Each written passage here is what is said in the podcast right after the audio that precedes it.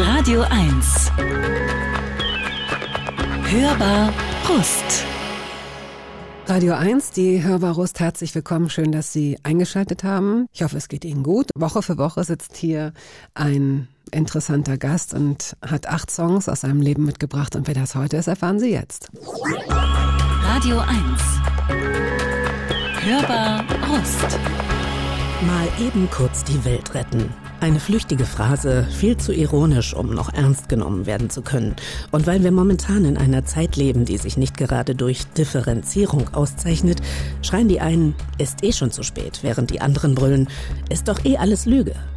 Dazwischen steht die größte Gruppe. All die Menschen, die zwar ahnen, dass es so nicht weitergehen kann, aber auf Urlaub, Autos und den ganz anderen tollen Kram nicht verzichten wollen.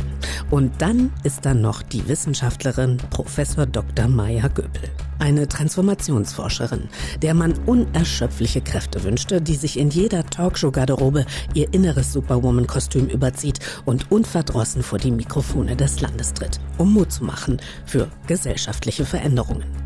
Unermüdlich erklärt die gebürtige Bielefelderin, dass beispielsweise im Hinblick auf Konsum ein weniger an Besitz nicht automatisch zu wenig bedeutet.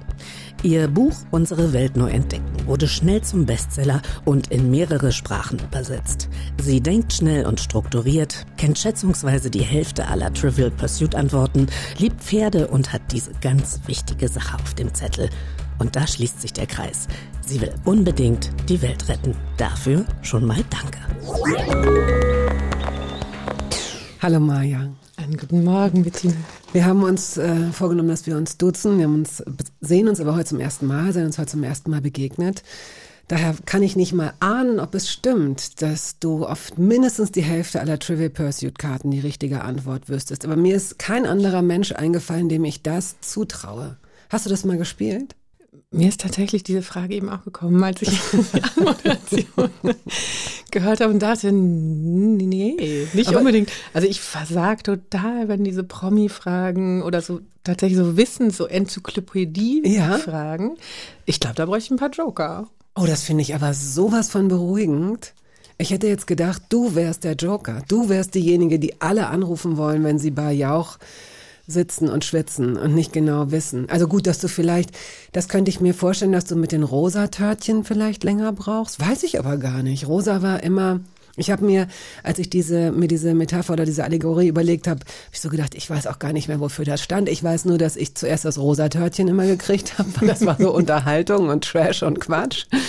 Und dann habe ich immer geschwitzt, so, so Sachen wie, dieses Orange stand für Sport und wie hoch sprang die Holländerin Swantje Köpelshausen 1953 bei den Olympischen Spielen in Bangladesch? So, und dann alle so, oh, ist das einfach. Und du so, ja, nee, aber da bin ich auch total raus. Ja. da bin ich gerne dann die blonde Kelly Bundy, die sagt eins raus, eins rein. Aber dafür haben wir doch jetzt auch dieses Smartphone. Das ist ja auch immer, was möchte ich wissen in meinem Kopf? Mhm. Müssen das so Daten genau sein und so Einzelteile oder und das ist ja auch das Spannende, versuche ich also Mustererkennung, Transfer, was kann ich aus dem einen Kontext an Regelmäßigkeiten erkennen, an typischen Verhaltensregeln ähm, und was sagt mir das über neuen Kontext? Und ich ja, glaube, ich bin du, eher das, in dem Bereich. Okay, ja, ich merke schon. Das ist, das, so. Ja, aber ich habe mir sowieso die Frage gestellt, ähm, wie wir mit dieser Generation, was zwischen, zwischen zwei Generationen in dieser Zeit stattgefunden hat, welche ist denn das? Welche bin ich? Ich bin Boomerin. Gibt es da irgendeinen zugeordneten Buchstaben? Bin ich bin Jahrgang 67? Bin ich Generation Uff. X oder davor noch? Und was passiert eigentlich nach dem Z? Hört es dann auf? Ist das dann wirklich das Weltende? Sind wir nicht schon bei Gamma oder so?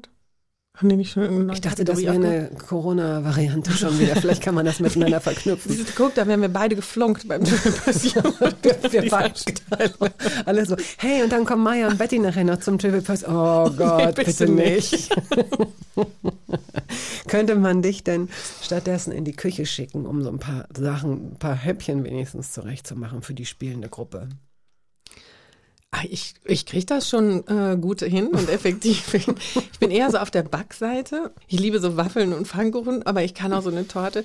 Ich kann auch Tapas und so. Ich kann auch eher mit Kochbüchern dann richtig lecker kochen, aber oh, mein Freund kann das einfach so aus dem FF und richtig über eine Palette hinweg von äh, Geschmacksrichtungen und Naja. Zutaten, die mir nicht mal in den Kopf gekommen wären. Ich finde da Arbeitsteilung ganz hervorragend. Du hast einen guten Weg gewählt. Arbeitsteilung ist in dem Fall auf jeden Fall hervorragend. So. Hast du so eine Gruppe, wenn ich das noch fragen darf, die sich regelmäßig zum Spielen trifft? So Kartenspiele oder irgendwelche anderen Spiele? Oder ist das in deiner Welt nicht vorgesehen? Weil es ist auch nicht so, es ist auch nicht so selbstverständlich, dass erwachsene Menschen sich noch zum Spielen treffen. Ich finde, der Begriff des Spielens ist ja so spannend. Also so Brettspiele oder Kartenspiele, klar, mit den Kindern insbesondere zusammen, ne? Auf Zugreisen oder auch am Wochenende mal. Da gibt es auch wirklich total schöne Dixit zum Beispiel, kann ich empfehlen. Das ist ein ganz tolles Spiel mit so wunderschönen gestalteten Karten. Und es geht um Assoziation. Und du lernst damit sehr viel die anderen Menschen kennen. Also du wählst eine Karte und eine bestimmte Aussage, die du frei überlegen kannst. Und dann suchen alle sich eine Karte aus ihrem Stapel aus, die zu dieser Aussage aus ihrer Perspektive passen. Und dann wird zum Schluss geraten, wer wohl welche Karte gelegt hat. Oh, das ist eine schöne Idee. Dixit heißt das. Dixit. Und es gibt ganz viele unterschiedliche Kartensets auch für Kinder und Okay. äh, mehr Erwachsene und größere Spielgruppen und kleinere. Also damit haben wir viele tolle Erfahrungen. Ähm, und andere zwei, ich finde diese Fairtellis-Spiele, so, ähm, wo es so Karten gibt, die sich mal so ein bisschen an die Orte bringen, wo man vielleicht nicht so im Smalltalk landet, bei Dinnerrunden. Damit haben wir auch schöne Erfahrungen gemacht. Und gerade wenn der Abend später wird, so was war im letzten Jahr die Begegnung, die am meisten bei dir äh, Erinnerungen gerade Ach, auslöst? super, wo sich dann Paare auch so richtig streiten und schreiend und heulend auseinandergehen und so. Ich weiß nicht. Ich glaube, es versucht eher die Brücken zu bauen und den Menschen zu ermöglichen, auf einer tieferen Ebene vielleicht sich auch nochmal äh, kennenzulernen. Es gibt auch die Paar-Version, die habe ich allerdings noch nicht verglichen. Du scheinst gerade so happy in deiner Beziehung. Mach das lieber nicht. Ich würde das nicht machen. Spiel Dixit, geht spazieren. Außerdem hast du ja sowieso kaum Zeit. Und daher nochmal vielen Dank, dass du überhaupt hierher gekommen bist in so eine kleine, freundliche Sendung, die jetzt per se erstmal nichts mit Wissenschaft zu tun hat. Nichtsdestotrotz werde ich versuchen, kleine trojanische Pferde, was dir recht sein müsste, weil du Pferde magst, immer da reinzuschmuggeln. Nicht für dich trojanisch, sondern für die Zuhörerinnen und Zuhörer, weil vielleicht springt noch ein bisschen Know-how dabei raus und ein bisschen, tja, wie nennt man es denn, damit es sympathisch klingt? Lebensveränderungsmotivation oder sowas. Lebensveränderung. Da müssen wir doch noch ein Wir was, ja. Wir versuchen noch. Gut. Pimp your life. so. Wenn du, ähm, wie eben schon angedeutet, diese Superkräfte tatsächlich hättest, wenn du dich für eine entscheiden könntest, welche wäre es? Oh, wow, guck mal, das ist ja auch eine Vertellis-Frage, ne? Ähm, manchmal wünsche ich mir, ich könnte mit so einem Zauberstab Simsalabim einmal kurz alles stehen lassen, sodass alle das Geschenk bekommen, mal kurz einen Schritt zurückzutreten, sich hinzusetzen und drüber nachzudenken, worum geht's eigentlich? Mhm. Da gehen wir auch noch mal hin. Das machen wir auch noch mal gedankencatchy, dass wir verstehen. Ich glaube, ich weiß, worauf du hinaus willst, aber ich glaube, dass es immer noch ein paar Leute geben könnte, die sagen, und was soll daran das Geschenk sein? Und warum wünschst du dir nicht einfach unendliche Ener- Weltfrieden? Ja, Ja, Weltfrieden, Gesundheit, Energie, so das, was, was wirklich auch so wichtig ist. Ja, das Interessante ist ja wieder, wie kommt Weltfrieden in die Welt? Es ist ja etwas, was aus Menschen und ihrem Umgang miteinander entsteht oder eben nicht entsteht. Wer soll sonst Weltfrieden einhalten und wie? Du meinst, wenn es, wir müssen schon durch die Kontemplation oder durch das uns, Moment, was tun wir eigentlich gerade? So dieses Innehalten würde uns leichter dazu führen. Ich glaube, ja, wir sind ja sehr in diesen Routinen verhaftet und in diesen Normalitätsvorstellungen. Und tatsächlich ist ja nicht leicht für die Einzelnen auszusteigen, wenn alle anderen weiter in einem bestimmten Muster rennen. Und dann äh, zu sagen, wir machen jetzt einmal kurz auf Stopp, geht, treten mal einen Schritt zurück. Ist das wirklich das Beste, was wir können? Was möchten wir denn vielleicht einfach mal anders machen? Und dann überlegen wir, welche Veränderungen wir vornehmen, bevor wir auf Start wieder drücken. Und dann gibt es eben andere Routinen, andere Muster. Und dann können wir uns ja mal ausprobieren, ob sich das vielleicht besser anfühlt und was für Reaktionen, für Erfahrungen und Empfindungen auch andere Routinen in uns wachrufen dürfen und können. Song 1 kommt von Alicia Keys und ich würde vorschlagen, wir hören erst das Lied und äh, hören uns dann an, warum du es ausgesucht hast. She's just a girl and she's on fire. Hotter than a fantasy, lonely like a highway. She's living in a world and it's on fire, filled with catastrophe, but she knows she can fly away. Oh,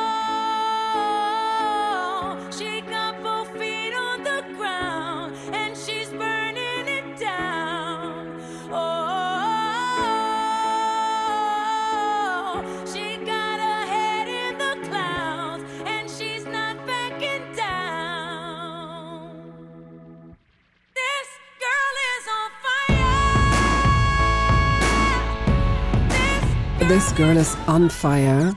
Professor Meyer-Göpel ist heute hier zu Gast. Sie ist Gesellschaftswissenschaftlerin und Transformationsforscherin und noch so vieles mehr. Wofür steht oder stand dieser Song hier gerade?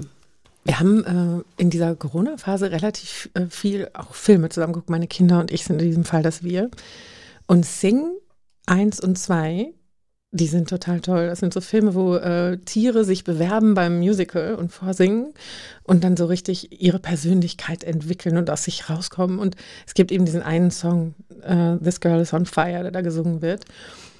Und irgendwie hat er so gute Laune gemacht und wir haben den immer im Wohnzimmer gesungen zusammen und dazu getanzt. Und ich habe dann irgendwann reingehört und dachte, ja, es ist doch wirklich auch gerade das, was passiert. Und als die Republika-Veranstalter mich gefragt haben, als ich bei 2022 auf dieser Veranstaltung sprechen durfte, bring mal einen Song mit, sollten alle SprecherInnen machen, der für dich für diese Zeit gerade steht.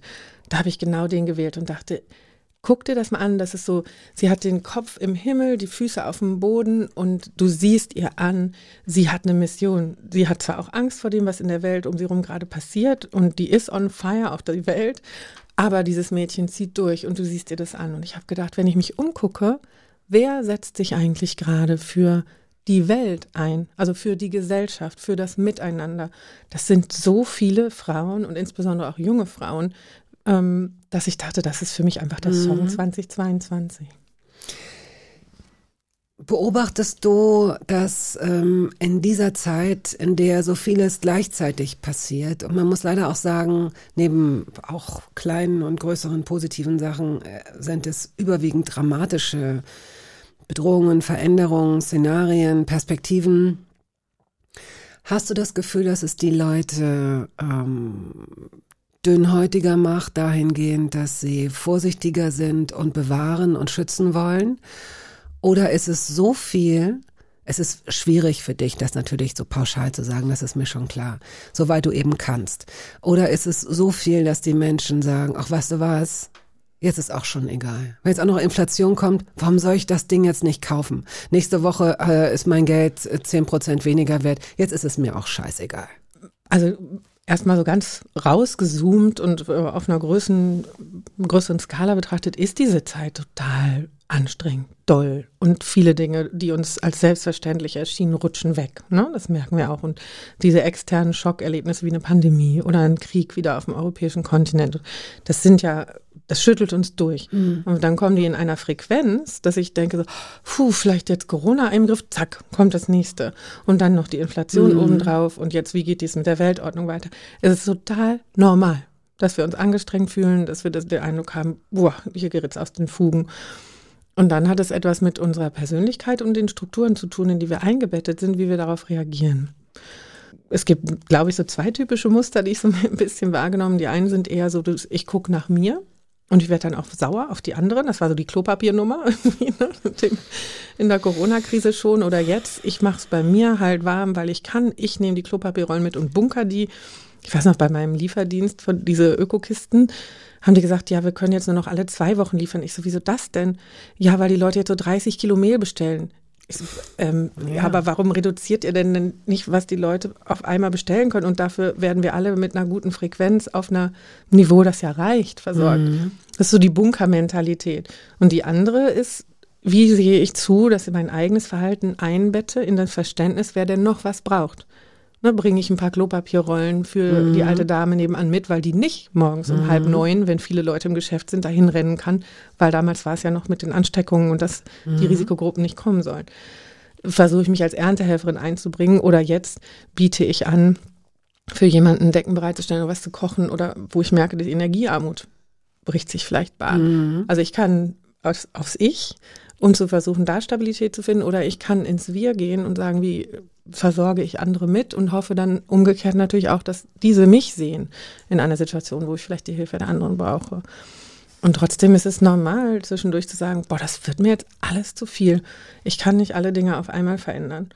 Und die Prioritätensuche, ich glaube, die ist ganz wichtig. Wirklich zu gucken, was ist das, das Zentrale, was brauche ich und mit wem kann ich das A austauschen, damit die Sorge geringer wird und B teilen. Ich glaube, diese Sache, ich fühle mich sicher, wenn ich weiß, andere sehen mich, wenn ich nicht mehr für mich selber sorgen kann, ist für mich eine ganz, ganz, ganz zentrale Qualität von Gesellschaften, die gut funktionieren. Diese Sendung wird für mich gut funktionieren, wenn es mir gelingt, sowohl dich ein bisschen vorzustellen und mit dir durch dein Leben zu gehen, als auch ein paar der Themen und nur einen ganz, ganz kleinen Ausschnitt der Themen anzusprechen, ähm, in denen du ähm, ziemlich viel Expertise hast und äh, die Sachverhalte auch gut erklärst und mich und im Idealfall noch ein paar andere Leute mehr vielleicht auch inspirierst, Dinge zu verändern oder anders zu sehen. Auf dem Zettel habe ich, auf meinem Wunschzettel auf jeden Fall die Themen gesellschaftliche Verantwortung, klingt ein bisschen hölzern, können wir aber runterbrechen auf ganz pragmatische Sachen. Dann der Wunsch und die Angst nach und um Freiheit. Und auch Verzicht, Besitz, Konsum. Ja, das, das ist das Große, was ich vorhabe. Dein Leben beginnt aber in Bielefeld. Und zwar 1976. im Und ja, Sommer. die Stadt gibt es. Wahnsinn, oder? Mhm. Dass sich das so verselbstständigt hat. Ja, die Stadt gibt es und äh, du bist in einem Dorf bei Bielefeld, glaube ich, groß geworden. Ist das richtig? Deine Mutter ähm, Ärztin, glaube ich, dein Vater kein steter Mediziner oder doch, aber ist auf jeden Fall im Gesundheitswesen im, im engsten und weitesten Sinne äh, tätig und hat auch publiziert, glaube ich. Ähm, und du bist in einem, in einem Hof groß geworden. Deine Eltern haben sich noch mit zwei weiteren Freundespaaren, glaube ich, ein, ein Haus ausgebaut. Wie sah das in etwa aus? Wie war das? Also wir haben tatsächlich in Deppendorf gewohnt. Ich habe ein bisschen recherchiert und es wurde mir gesagt, es kommt von Depe, also in einer Senke gelegen. Und irgendwann hat sich das halt so reingesprochen mit den Deppen. Und der Wunsch war, äh, ein bisschen aufs Land zu ziehen, aber eben innerhalb dieses Speckgürtel Bielefeld. Und äh, dann haben sie dieses alte Bauernhaus gefunden, äh, mit zwei Familien zu Beginn und äh, dann eine dritte Familie dazu gefunden. Das haben wir umgebaut, tatsächlich mit total wie Eigenanteil. Es gibt diese Fotos, wo alle auf dem Dach sitzen und Ziegel werfen und solche Dinge. Und wir haben dann den Schuppen irgendwann äh, abgerissen, neu aufgebaut, sodass dann ein Verbindungsstück zwischen dem Haus und dem Schuppen eine dritte Wohneinheit ermöglicht hat, sodass jede Familie ihre eigene Wohnung hatte, aber eben alles miteinander verbunden war und wir diese Diele gemeinsam genutzt haben und da eben auch jeden Sonntag alle, also eine Familie hat für alle gekocht. Und das sind so meine Lieblingserinnerungen mit. Da waren wir dann bis zu 18 Leute, wenn wir so Freunde und Freundinnen dann irgendwie mit dabei hatten. Und natürlich ging es dann immer so ein bisschen um Suchen nach der Privatsphäre der eigenen Familie und das Gemeinsame. Aber ich glaube, das, was wir gerade heute auch bemerken, was es so super leicht gemacht hat, ist, eine erwachsene Person hatte Kinderdienst. Also Dienstags war es immer meine Mama beispielsweise und hat dann dafür gesorgt, dass wir von der Schule nach Hause kommen, irgendwas machen. Gab es Regeln werden. für euch als Kinder? Ja, ja. Welche? Naja, wir sollten uns auch nicht hauen. Wir sollten auch unser Geschirr in die Spülmaschine bringen. Und es gab natürlich auch bestimmte Ideen darüber, wann man ins Bett geht und welche Dinge bei den Hausaufgaben priorisiert werden, obwohl wir in der Ganztagsschule waren, wo es ganz wenig davon gab. Aber so dieses, wie gehen wir miteinander um, war schon ein Thema. Und es war nicht so diese Laissez-faire, obwohl es 68er Eltern waren, wo ich manchmal das Gefühl habe, Laissez-faire ist auch ganz schön faul. Also ich merke mir zum Teil echt konservative Züge, wenn ich in einigen Freundeskreisen unterwegs bin und denke, also Benehmen ist schon super, wenn man das lernt. Das hat auch erstmal nichts mit Autorität und Durchregieren zu tun, sondern mit einer Verständigung darüber, ich bin in Resonanz mit anderen, was tut mein Verhalten? da Ja, eigentlich? das finde ich interessant, weil dieses, dieser Aspekt der Höflichkeit, ich, ich finde auch interessant, wann ist es eigentlich passiert, dass solche Wörter automatisch für sowas Spießiges und, und konservativ Altes äh, stehen. Also möglicherweise ist es so, aber ich fühle mich fast immer so befähigt, dann irgendwie eine, schnell noch eine Punkplatte als Kontrast aufzulegen, um zu sagen, hey, ich kenne zwar das Wort Höflichkeit und Rücksichtsnahme und so, aber denk mal nicht, dass ich so, ein, dass ich so langweilig bin. Das ist ja eigentlich komisch, weil diese Höflichkeit Ist die jemals von einem anderen Menschen als unangenehm empfunden worden? Wahrscheinlich nicht. Nee, interessanterweise würde ich da, aber können wir später hingucken, die Verbindung zu Freiheit ja auch sehen. Ne? Also wenn ich eine gewisse Erwartungssicherheit habe, dass ich nicht wie Dreck behandelt werde oder ignoriert werde, ähm, dann gibt mir das natürlich die totale Freiheit, mich wahrscheinlicher wohlzufühlen und auch wahrscheinlich eine gute Umgangsform zu finden und wahrscheinlich auch die Person bleiben zu dürfen, die ich auch lieber bin. Das mache ich mit meinen Kindern heute auch, dass ich sage, so jetzt brauche ich von euch eine Antwort, weil ich habe jetzt dreimal um euch gebeten, was weiß ich, dies oder jenes zu machen. Ich bekomme keine Resonanz, ich bekomme keine Antwort. Ich, es passiert nicht. Was machen wir jetzt, damit ich nicht sauer werden muss? Weil ich möchte das nicht. Ich möchte euch nicht anschreien, aber ich möchte, dass ihr mich respektiert und ich habe hier nun mal die Hosen an. Und wenn wir um einen bestimmten Zeitpunkt das Haus verlassen müssen, dann muss ich euch drängeln. Wie finden wir jetzt den Weg nach vorne? Weil ich möchte mich nicht so verhalten müssen und da müssen wir mit unsere Verhaltensweisen zusammenkriegen. Und darum geht es ja viel. Was sagen deine Kinder dann? Naja, die verstehen das meistens schon, dass es dann ihr Anteil ist, jetzt auch mal mitzumachen. Sind denn all diese Sätze vielleicht die lange Version von Ich zähle bis drei? Ja, im Prinzip hast du ja eins, zwei und drei gemacht. Im Frühjahr mit meiner Mutter war es mal so Grenze. Ne, sie hat dann gesagt, so, jetzt habe ich so oft gesagt, jetzt ist die Grenze erreicht. Und dann war für uns klar, okay, die nächste Auseinandersetzung wird jetzt weniger angenehm. Und dann ist ja ein Freiheitsmoment auch noch drin. da möchte ich rüberlaufen mit den Konsequenzen. Und das ist ja ne, die Verantwortung der Freiheit, die da mitspielt. Ähm, und meistens klappt's. Und das Schöne ist, dadurch muss ich sehr selten wirklich lautstark werden. Und wenn ich es werde, dann sind die so erschrocken, dass das dann auch wieder für die nächsten Monate reicht. Okay, super konditioniert. Wir kommen schon zum nächsten Song. Und ich freue mich so sehr, dass den mal jemand mitbringt. Endlich. Madness. One Step Beyond. Äh, ich meine mit Jahrgang äh, 76. Bist du eigentlich in dieser ersten Ska-Phase? Da bist du eigentlich zu jung zu. Wie bist du äh, auf Madness gekommen damals? Oder wie alt warst du, als du es gehört hast? Ich war da schon so spätes Teenie-Alter. Ja. Und vor allem mein, mein erster, meine erste so richtig große Liebe, der sah zwar aus wie Campino. Das war auch so. Was ich habe auch heißt zwar? Also damit möchten wir jetzt, der sah zwar aus wie Campino.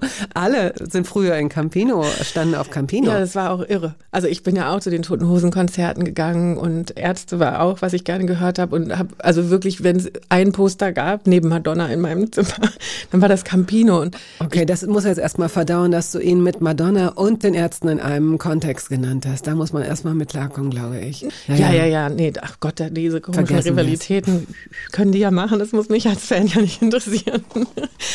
Aber das, das war so toll. Ich kam beim, als ich angefangen habe zu studieren in Siegen beim Mixed Handball. Ich habe Handball im Verein gespielt mit nur Mädels in der Mannschaft, aber dann eben in diesem Universitätssport eben auch gemischt.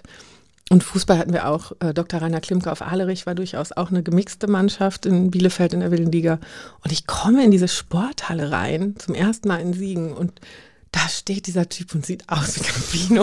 Und ich dachte so, wow. Und dann war der auch noch total nett. Und dann war er eben Ska- und Punk-Fan. Und damit war dann die Sache besiegelt. Seid jetzt, also habt ihr. Wir haben ganz viele Konzerte damit zusammen gemacht. Stage Diving habe ich mit ihm gelernt. Und da sind wir beim Begriff Freiheit und Gottvertrauen. Definitiv. Hey, you! Don't watch that! Watch this! This is the heavy, heavy monster sound! The nuttiest sound around! So if you've coming off the street and you're beginning to feel the heat, well, listen, Buster, you better start to move your feet to the rockinest, rock steady beat of madness. One step beyond!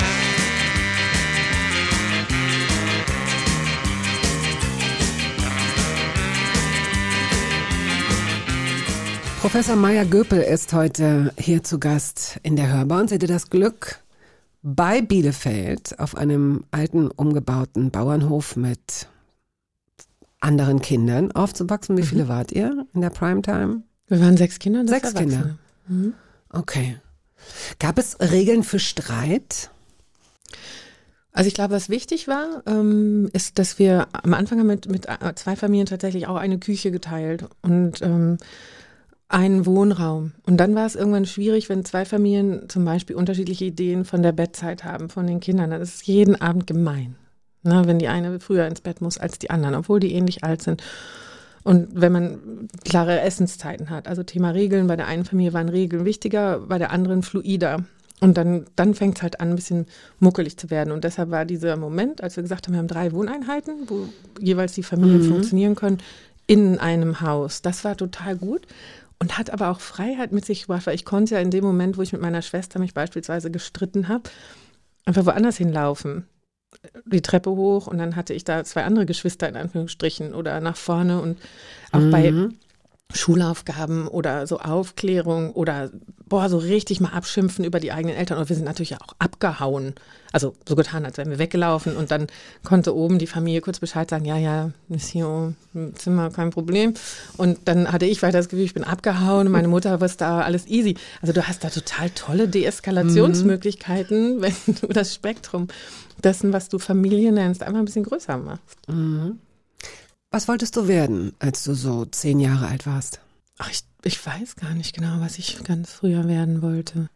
Also irgendwann äh, war auf jeden Fall mal Pilotin mit dabei und dann, als ich mit Pferden angefangen habe, war natürlich immer so Reiterin oder Tierärztin. Aber oder kamen so. die Pferde, die, die kamen, das wenige Private und Persönliche, das ich über dich weiß, geht in etwa so, dass du erstmal auf dieser, auf dieser Schule warst, dieser Laborschule, die ungewöhnlich und interdisziplinär offenbar unterrichtet hat. Also äh, kannst du zwei, drei Sachen dazu sagen, was daran deiner Meinung nach von Vorteil war, wie das ablief? Also das Konzept ist vielleicht noch ähm, mutiger als eine Stadtteilschule. Also die ist von Rousseau inspiriert gewesen, als einem der Vordenker in der Bildungstradition und Hartmut von Hentig hat es dann aufgebaut. Und die, ähm, es gab so eine richtige Zulassungsformel und die war aber nicht nach einem Notendurchschnitt, sondern nach dem Hintergrund, wo Kinder herkommen. Das heißt, es wurde bewusst von denen, die man auf eine Sonderschule geschickt hätte, zu denen, die aufs Gymnasium gingen, in eine Klasse gesteckt und es durften auch nicht mehr Akademiker Kinderhintergrund als von anderen Eltern sein. Also das wurden richtige Schlüssel, damit man ein gesellschaftliches Abbild in einer Klasse findet. Und am Anfang kam ich auch nicht rein, weil schon zu viele Akademikerkinder angemeldet waren. Und dann haben wir eben sehr stark in ähm, Kleingruppen auch gelernt. Also es gab ganz wenig Frontalunterricht, es gab ganz viel Projektunterricht und es war zum ganz normaler Teil, dass diejenigen, die in einem bestimmten Fach eben gut waren, weil es ihnen leicht fiel, denjenigen, die das Fach nicht so gut konnten, das auch erklärt haben. Also das ist beide Rollen. Und damit hast du sehr viel mehr Verständnis dafür auch bekommen, wie andere sich Dinge aneignen und was Stärken und Schwächen ausmachen. Und du hast natürlich durch diese Mischung ganz klar, das nehme ich mit, die Wahrnehmung geschult bekommen, wie unterschiedlich Kinder groß werden. Und ich glaube, das wünsche ich mir momentan in unserem Bildungssystem. Dieses frühzeitig die, denen es sowieso gut geht, die privilegiert sind, die Nachhilfe bezahlt werden können, die in tollen Häusern wohnen, die tausend Hobbys finanziert werden können, werden dann auch noch in die Eliteschulen zusammengesperrt.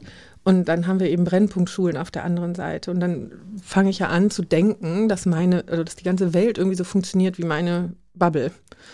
Und damit geht uns natürlich ein Stück weit verloren. Und ich wünsche mir das natürlich insbesondere für diejenigen, die wir die Elite nennen, die dann in Entscheidungspositionen kommen, mehr Verständnis dafür zu entwickeln und zu verselbstständig, also wirklich eingebaut zu bekommen, wie gut es ihnen geht und dass sie die Matte, von der sie hochspringen, wenn wir Hochsprung uns mal vorstellen, viel höher liegt als das, wo andere springen. Weil ich finde, dass gerade in diesen Elite-Institutionen dieses, ihr seid die Guten, ihr seid die Tollen, ihr seid die Besten, das wird einem, ich war ja in diesen Netzwerken dann drin, das ist nicht hilfreich. Denjenigen, die strukturell bevorteilt aufwachsen, dann auch noch die ganze Zeit einzutrichtern, dass sie toll sind und auch besser als andere und das verdient haben. Und das ist, glaube ich, nicht, nicht gut, wenn man das zu stark äh, mitbringt. Und das ist, glaube ich, für mich die, der größte Lernmoment gewesen. Hast du denn beobachtet jetzt rückblickend, weil man als Kind wahrscheinlich hast du schon sehr viel mitbekommen, äh, aber man reflektiert ja noch nicht so viel. Hast du gespürt, dass da weniger Wettbewerb untereinander herrscht? Hast du gemerkt, dass das in eurem System ein bisschen wegfiel zugunsten der Gemeinschaft?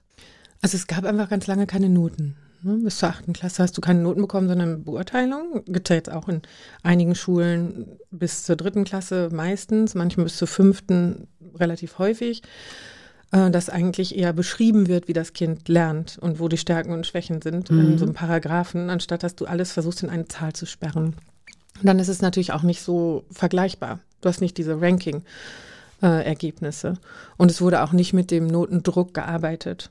Und dieses äh, sehr stark auf diesen Notendurchschnitt zu pochen und dann wieder zu sagen, das sind die Guten, die diese hohen Notendurchschnitte haben. Auch völlig vergessen, dass unterschiedliche Menschen ja in unterschiedlichen Altersgruppen auch Lernschübe haben oder gerade andere Themen dran. Diese starke Normierung, die wir in unserem Schulsystem haben, die war da nicht gegeben.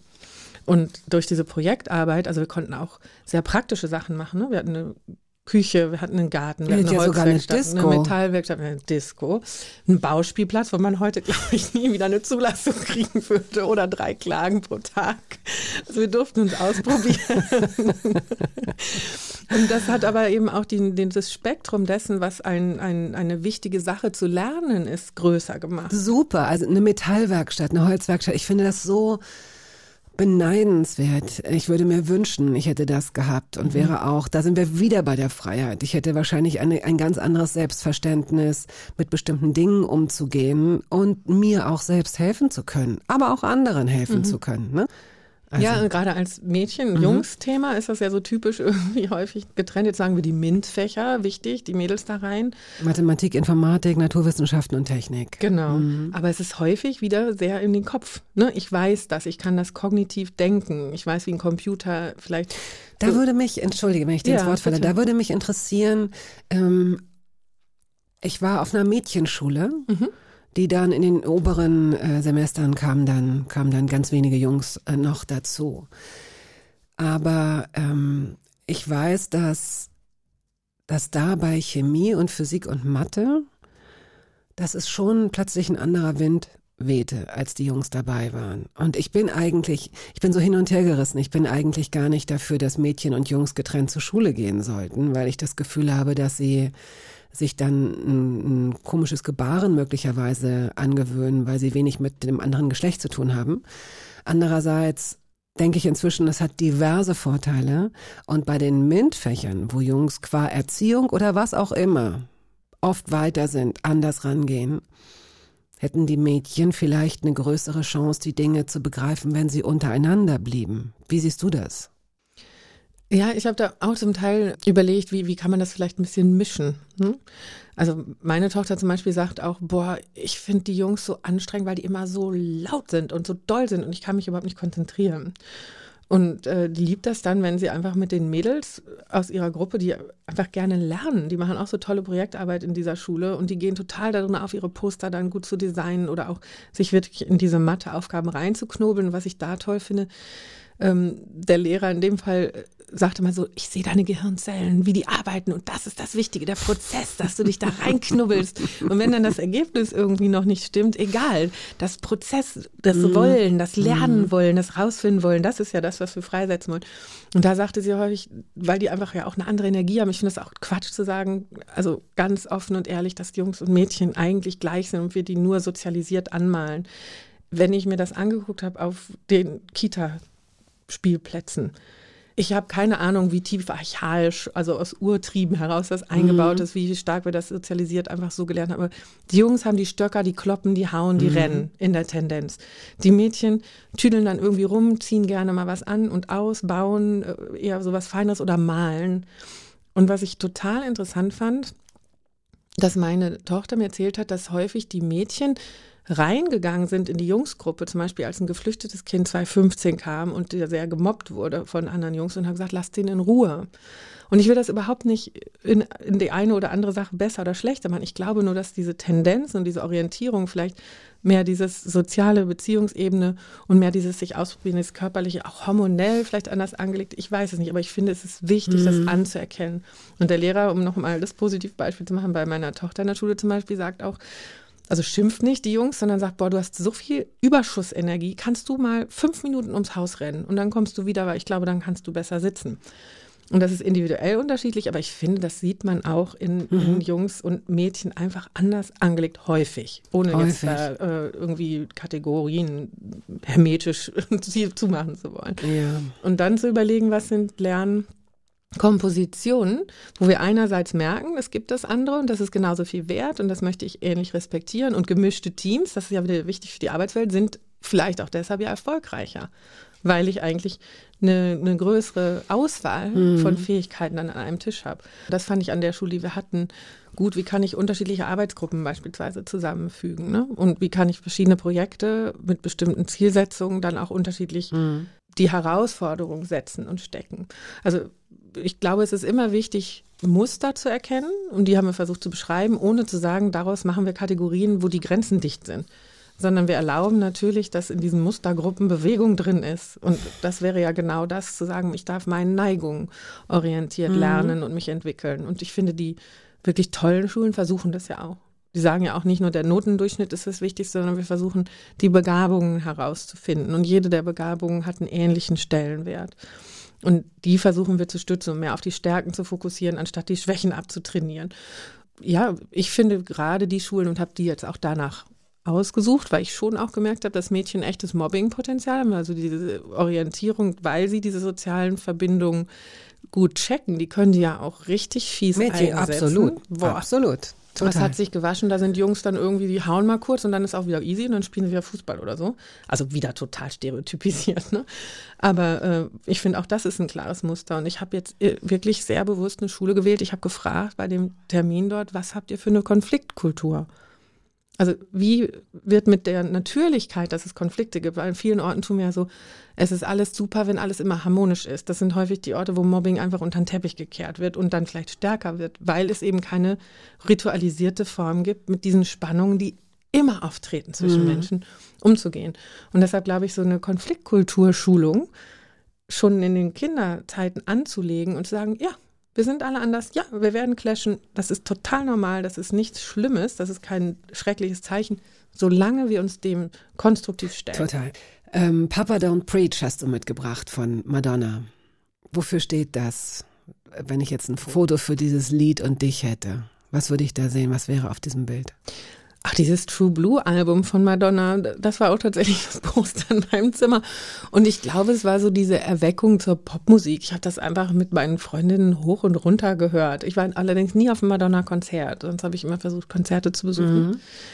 Aber es war irgendwie so dieses, für, für mich, wenn man den Text, der mich da hat, ist natürlich gar nicht so verstanden. Das habe ich früher äh, gehört, als dass ich das richtig, den Text reflektierte. Aber da- das hatte so einen Grundbeat und dieses Papa Don't Preach, das habe ich verstanden.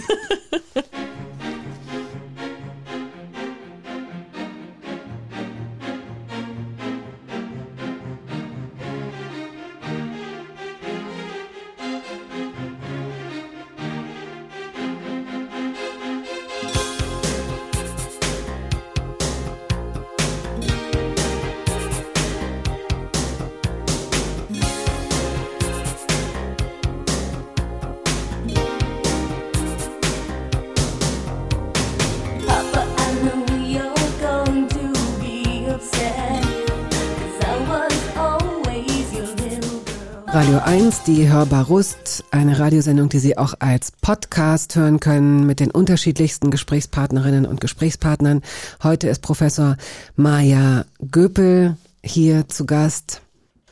Wenn dir selbst diese Art von möglicherweise jetzt dieses Modewort Achtsamkeit oder äh, Aktionismus gegen Atomkraft beispielsweise, wenn dir das so vorgelebt wurde, auch in deinem direkten Umfeld mit deinen Eltern und deren Freunden.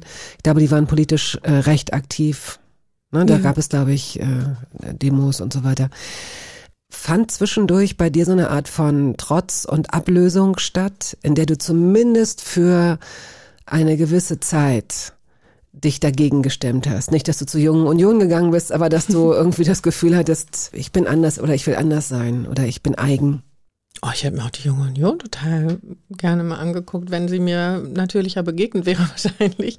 Aber ich war, na klar, mit dieser Schule waren wir tatsächlich eher bei den Familien, wo die Eltern eine bewusste Entscheidung getroffen haben für ein Bildungskonzept, was aus der Norm fällt.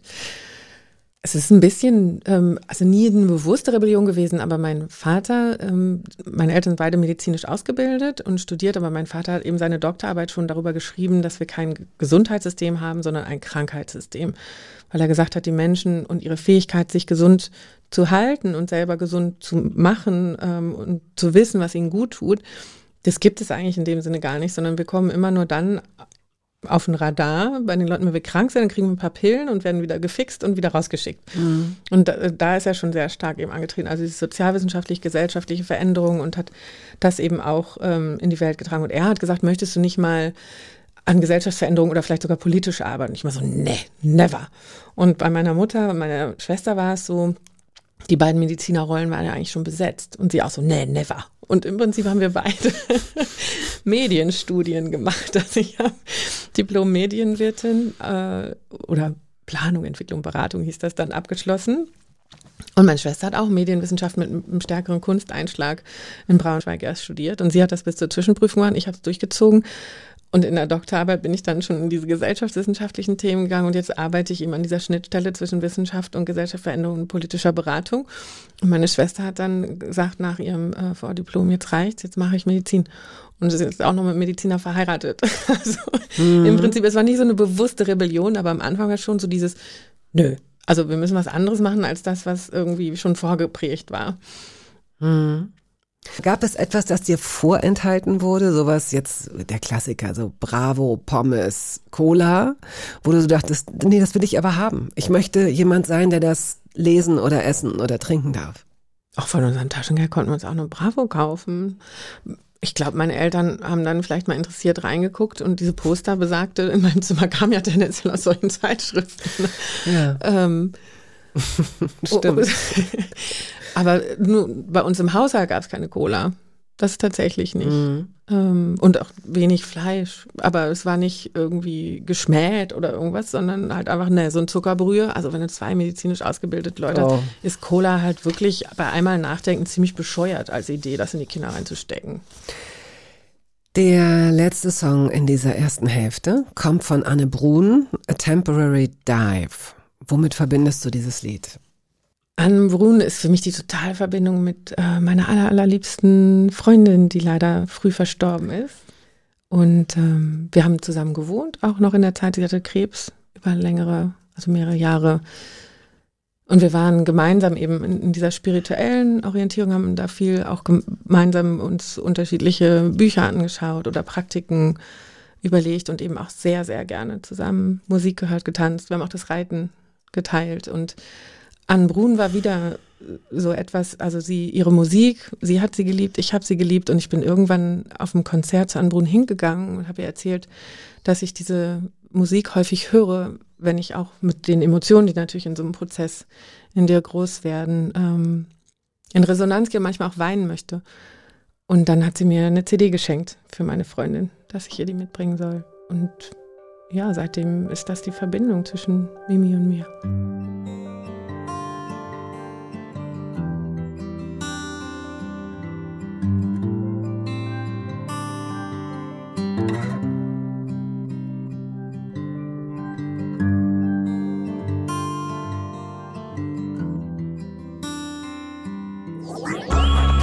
Radio 1. Hörbar Brust.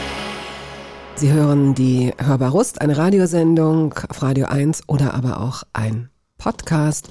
Zu Gast ist heute die Gesellschaftswissenschaftlerin und Transformationsforscherin Professor Maja Göbel, gebürtige Bielefelderin und mit einem beeindruckenden Lebenslauf an Dingen, die du ausprobiert hast. Denn das kann man ruhig sagen. Du hast Sachen nicht nur angefangen und beendet, sondern du hast dir die Freiheit gelassen, bestimmte Dinge auch ganz interessengesteuert auszuprobieren, um dann zu merken, nee, doch nicht. Ich glaube, da gibt's in Paderborn oder so, hast du mal ganz kurz, ich meine ganz kurz immatrikuliert und gemerkt, nee, doch nicht.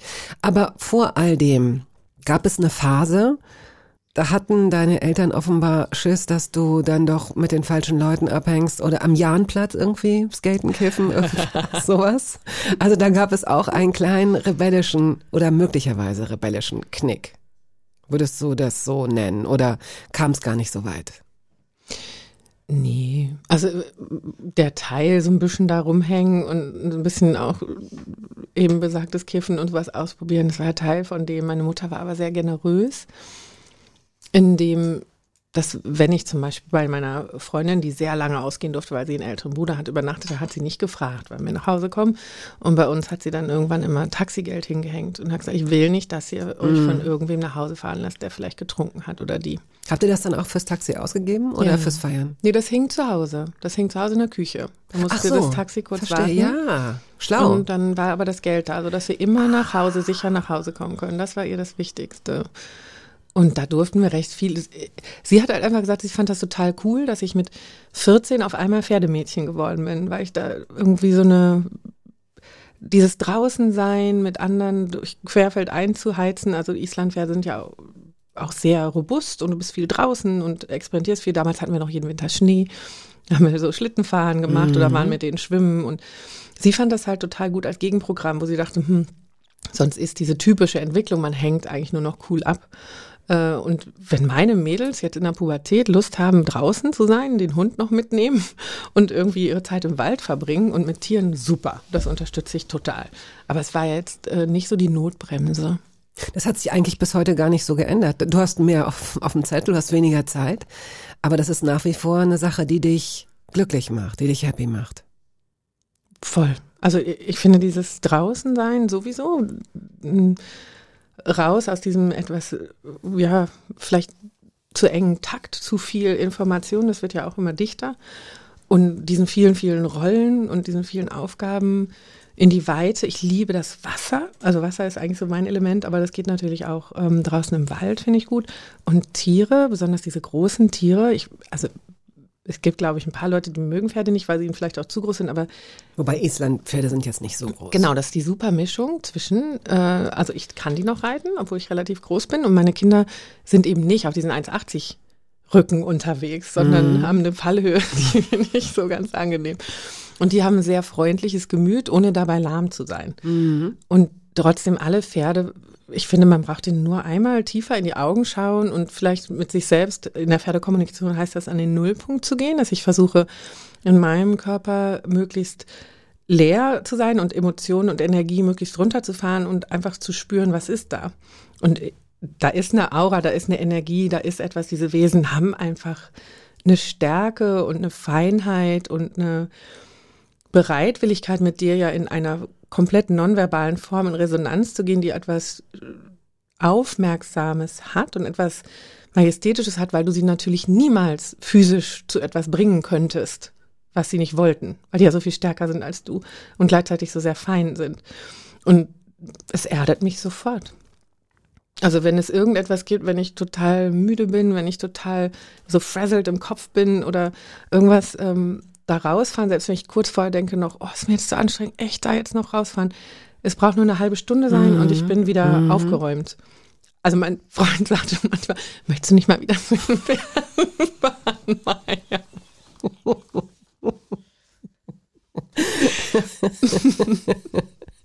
Ja, und es ist, nein, es ist wahrscheinlich für jemanden, der so viel und so schnell denkt wie du und so aufmerksam auch so vieles mitbekommt. Und das sind ja nun auch wirklich keine Pille-Palle-Themen, sondern sie sind einfach mal existenziell. Und wir haben davon heute erst nur einen kleinen Bodensatz auch nur berührt, weil in die richtig großen Themen sind wir ja auch noch gar nicht richtig reingegangen. Und das werden wir auch mit dieser Sendung gar nicht so richtig leisten können. Aber Gott sei Dank hast du ja ganz viele Aufsätze und Bücher geschrieben und bist in vielen Talkshows schon zu Gast gewesen. Nicht in so vielen, nicht, ähm, nicht in so vielen. Aber wer sich in deine Arbeit mehr hineindenken möchte, wer mehr erfahren möchte, der hat auf jeden Fall die Möglichkeit, deine Bücher zu kaufen. Wir sagen nachher nochmal, wie die heißen. Aber es ist wahrscheinlich auch der bestmögliche Kontrast, denn es gibt nicht so viele Wissenschaftlerinnen und Wissenschaftler, die dieses sich erden so kommunizieren, wie du es gerade gemacht hast, und auch von Worten wie Demut sprechen. Denn das Wort Demut taucht in deiner Arbeit immer wieder auf und es ist ja eigentlich kein wissenschaftliches Wort. Ja, das ist interessant, auch was wir wissenschaftlich nennen und nicht nennen. Ne? Weil eigentlich äh, finde ich, auch wenn ich mich als Forscherin bezeichne, ich habe ja unterschiedliche Möglichkeiten, die Welt zu erspüren, zu erdenken, mit ihr in Interaktion zu treten. Und wir haben das Wissenschaftliche ist natürlich sehr stark auf das Denken und das sprachliche Ausdrücken oder numerische Ausdrücken, also in Zahlen zu versuchen, Verhältnismäßigkeiten zu packen, Mengen zu fassen und so weiter. Aber gerade Gesellschaftswissenschaften haben ja einen starken Geschichtenerzählanteil weil wir interpretieren, wir beobachten, wir beschreiben Muster. Du hast nicht die gleiche Präzisionsmöglichkeit wie in den Naturwissenschaften. Also physikalische Gesetze, ein Wiederholen von Experimenten und so weiter, ist dir da gar nicht in dem Ausmaß gegeben. Das heißt, du brauchst immer diese Nuancierung, du brauchst eigentlich eine Form von Alphabetisierung, die aus meiner Sicht, wenn du mit der Kreatur Mensch zu tun hast, ja deutlich über Worte beispielsweise hinausgeht. Also weil all das, was uns ausmacht, ähm, hat ja viel mit totaler Irrationalität, mit Emotionalität, mit Spüren, mit Energie etc. zu tun. Und deshalb glaube ich, dass es hilfreich ist, möglichst viele dieser Antennen aufzuspannen, Mhm. um zu ähm, verstehen und zu ähm, dann auch Erklärungen zu suchen. Und natürlich suche ich dann wieder eine Ausdrucksform, wenn ich sage, jetzt drücke ich mich wissenschaftlich aus, die sehr stark in Worte und Zahlen läuft. Und das Wichtige an dem Wissenschaftlichen ist, dass du versuchst darzustellen, warum habe ich mir diese Frage gestellt, welche Erkenntnisse möchte ich damit gewinnen und warum ist das eine Methode, von der ich denke, dass sie für diesen Erkenntnisprozess hilfreich ist. Und dass ich darüber transparent bin. Weil dann kann ich versuchen, Dinge zu wiederholen, dann kann ich versuchen, Dinge zu vergleichen. Aber gerade in den Sozialwissenschaften bleibt es immer ein Suchen und bleibt es immer, dass es mehrere unterschiedliche Interpretationen gibt. Und aus meiner Sicht ist es deshalb hilfreich, wir waren ja vorhin schon mal bei dem Bildungskonzept, wo man sagt, unterschiedliche Formen sich auch einzubringen in der Gesellschaft, unterschiedliche Formen die Gesellschaft erspüren und damit auch erklären zu können und zu wollen. Und diese ganze Menschfigur wieder sein zu lassen. Was, Ähm, was heißt das, die ganze Menschfigur sein zu lassen? Also wir sind ja mehr als nur der Kopf. Und wir haben ja diese Wünsche und Sehnsüchte in uns. Und ich finde das total wichtig, das zu thematisieren, wenn ich versuche zu erklären, woher kommt das. Und aus meiner Sicht ist es manchmal leichter, wenn man das sehr anschaulich macht, weil ich mich dann reinversetzen kann in die Situation, vielleicht was ähnliches spüren kann, als wenn ich das nur in den, also sozialwissenschaftlicher Jargon ist ja manchmal eine Zumutung. Ne? Also da werden Worte gesucht, die möglichst präzise versuchen, etwas zu beschreiben. Die sind aber für normale Menschen komplett unzugänglich geworden. Also wenn man sich so Journalpapiere zum Teil, also diese Fachjournalpapiere durchliest, Halleluja. Naja, was du hier gerade mit uns machst, ist tatsächlich ja auch schon ein Entgegenkommen, denn du kannst auch ganz anders. Also wenn man dich jetzt bei- irgendeinem Fachkongress reden Genau. würde, würde ich wahrscheinlich auch, ich würde jedes und und jedes so und jedes auch verstehen. Und äh, ich finde, was du jetzt gerade tust, du brichst es schon sehr anschaulich und nachvollziehbar ähm, runter. Und trotzdem weißt du ja, dass zwischen, selbst zwischen uns beiden hier schon ganz unterschiedliche Interpretations- und Assoziationswege liegen. Also du, du wirst mir das jetzt wahrscheinlich sozialwissenschaftlich erklären können, dass du das mitgedacht hast. Und ich würde immer denken, ja, aber weißt du denn, was ich fühle? Du hast ja ganz andere Erfahrungen gemacht als ich. Wir, wir haben unsere Energien und das, was uns mehr ausmacht als nur das Menschsein, ja leider nicht in so einer Plastiktüte sowieso nicht, aber so einem Jutebeutel am Handgelenk, so dass man sagen könnte, das wäre schön, dass man sagen könnte, guck mal, was ich, was ich hier habe. Und dann würdest du da reingucken und würdest so ein paar Sachen rausziehen und sagen, ja, das habe ich auch, das habe ich auch, was ist denn das hier? Das ist ja schon abgelaufen. Es wäre schön, wenn das so ginge. Aber eigentlich müsst ihr Sozialwissenschaftler davon ausgehen, dass der Mensch im Grunde eigentlich dieselben Grundbedürfnisse hat und dann aber in unterschiedlicher Ausprägung. Und das führt dann zu unendlich vielen Möglichkeiten, miteinander zu interagieren. Momentan ist es ja nun vielleicht ein bisschen schwieriger als sonst und auch vielleicht ein bisschen aggressiver als sonst. Oder bilde ich mir das ein? Nee, das hat ja auch mit Hat tatsächlich Gründe. dieser Verunsicherung zu tun und mit dem, wie reagieren unterschiedliche Leute auf Krisensituationen. Kann ich mich darauf verlassen, dass wir versuchen, gemeinsam durchzugehen oder wie stark werden Krisenmomente auch dafür genutzt, seine eigene Position zu stärken, einfach weil ich kann. Das wird ja auch gerade verhandelt. Also in den Nachhaltigkeitsfragen rutschen die sozialen Themen und die soziale Ungleichheit etc. ja momentan ganz nach vorne auf der Agenda, was auch richtig und wichtig ist. Ähm, weil wir werden auch die Umweltthemen niemals in den Griff bekommen, wenn wir nicht diese Fragen äh, uns anschauen. Und ich glaube deshalb ähm, ist es wahrscheinlich auch mein Anliegen zu sagen, auf der Oberfläche sind wir uns vielleicht in einigen Sachen relativ schnell auch einig oder sagen erstmal, wir sind alle für Freiheit, wir sind alle für Demokratie, wir sind alle für dies und jenes. Ja, aber, ja. Und was das dann aber für uns heißt und vor allem unter welchen Bedingungen wir uns zum Beispiel frei fühlen, da wird es ja schon unterschiedlich. Lass uns das nach Möglichkeit gleich mal vertiefen. Lass uns über Konsum und über Freiheit sprechen. Äh, so lebensnah wie möglich. Die Toten Hosen stehen hier eigentlich drauf, fliegen aber deswegen raus, weil wir ja sowieso einen Song zu viel von dir haben und weil wir Campino und die Toten Hosen vor allen Dingen thematisch ja schon längst äh, hatten. Und wir äh, spielen jetzt einfach Dover. Devil Came to Me. Wofür steht dieser Song? Ach, ich hatte ja diese Punkrock-Phase und äh, habe die auch dankenswerterweise mit meiner Schwester teilen können. Und ich war in Sevilla im Austauschjahr äh, in der Uni und ich kam in so einen total netten kleinen Laden rein und da lief diese Musik im Hintergrund. Ich habe sofort gedacht, boah, das muss ich meiner Schwester schicken. Habe eben gefragt, wie heißt die CD, habe die besorgt, ihr geschickt und sofort, als es Konzerte gab, sind wir zusammen hingegangen.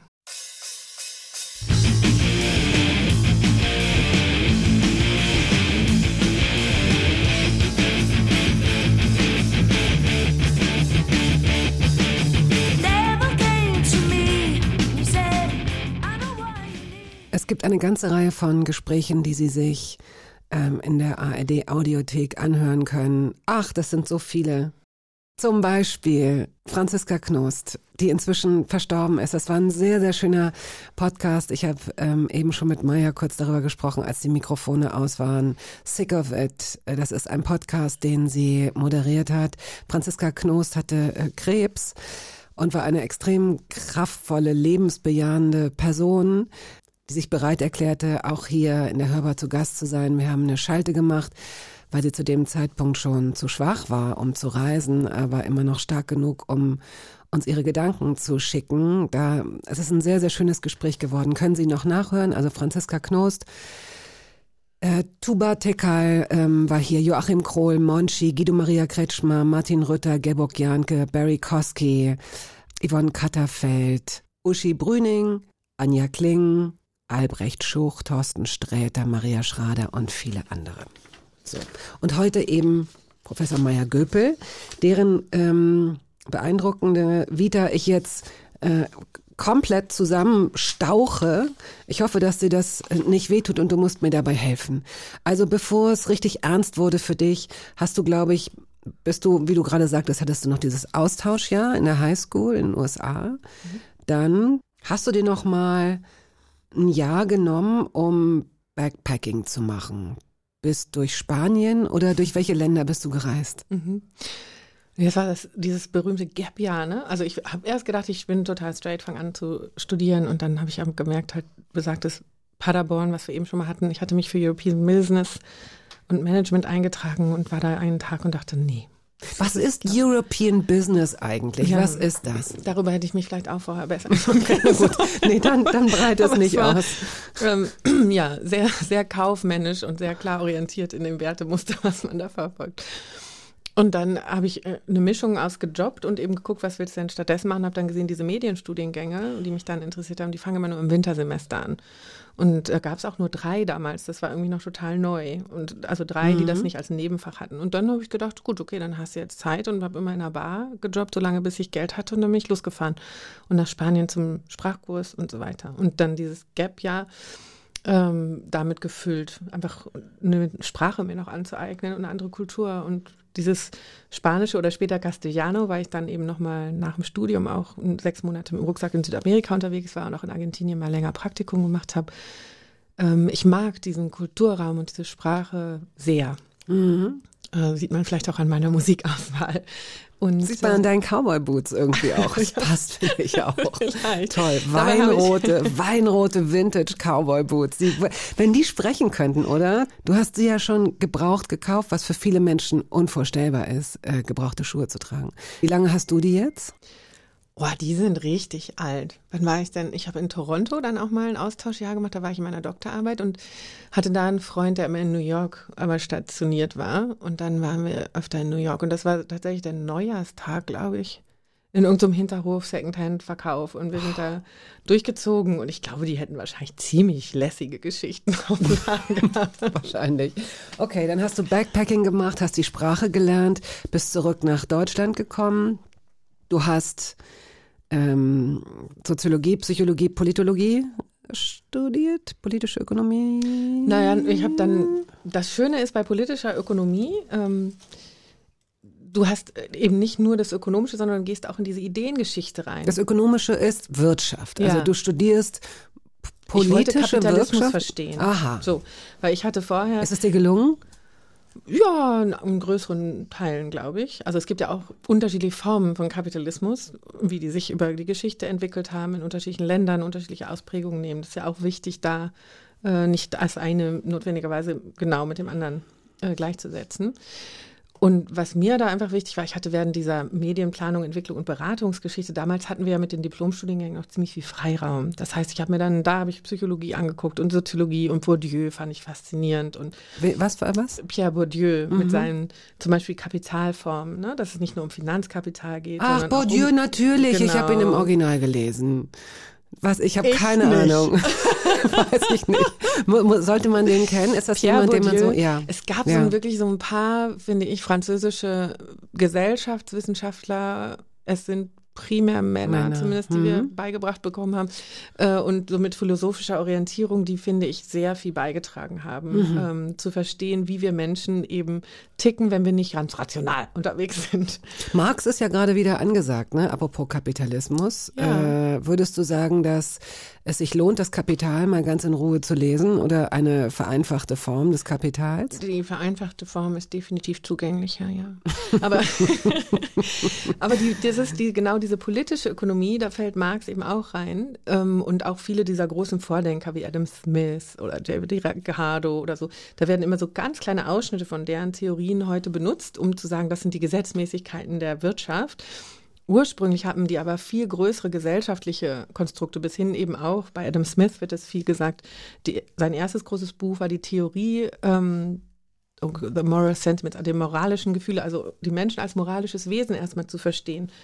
Und das heißt, Gesellschaftswissenschaften sind eigentlich immer Teil dessen gewesen, was politische Ökonomie gemacht hat. Hat sich immer damit beschäftigt, was sind die Motivationen von Menschen, wie verändern die sich über die Zeit und wie die Institutionen, die wir gebaut haben. Also wie organisieren wir Kooperation? Was sind unsere Normen, die wir uns gegeben haben? Welches Rechtssystem haben wir dazu? Dass das alles einen großen Einfluss darauf hat, wie wir uns auch verhalten und was wir als normal empfinden. Und das ist so ein bisschen rausgestrichen worden später in der Wirtschaftslehre.